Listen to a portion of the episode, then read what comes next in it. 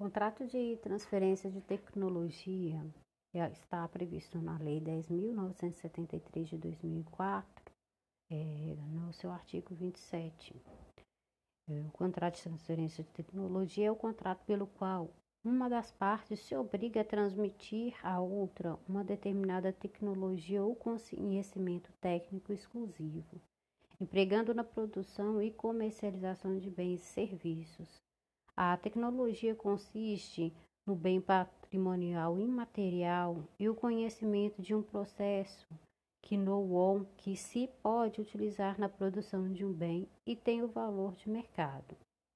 O objeto do contrato é a transmissão onerosa de conhecimento ou técnicas originais não reveladas.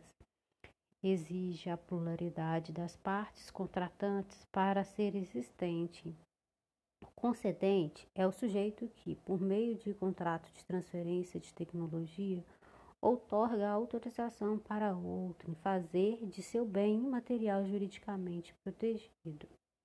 O licenciado é o sujeito é, situado numa posição ativa de poder jurídico em relação ao bem imaterial, cujos direitos lhe são transmitidos ao bem imaterial mediante contrato de transferência de tecnologia.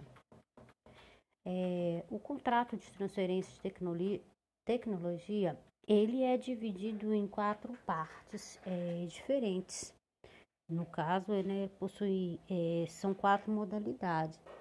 É, no caso, o contrato de licença de patente, que decorre do artigo, do artigo 58 da Lei número 9.279 de 96, que é a Lei de Propriedade Industrial, que permite que o titular de pedido de patente faça cessão total ou parcial dos seus direitos.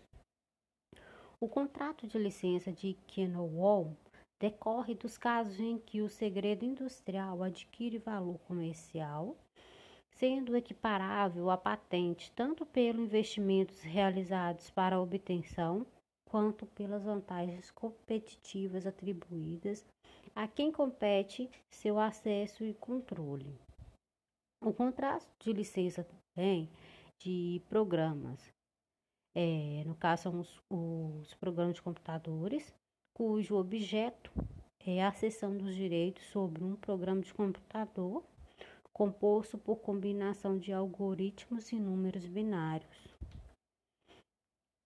É, por fim, é, tem o contrato de licença sobre topografia de circuitos. É, ele é integrado às modalidades de contrato de transferência de tecnologia, aplicável para a cessão de direitos de produções de circuitos integrados, no caso, os chips é, que poderá ser formado temporariamente ou definida, definidamente.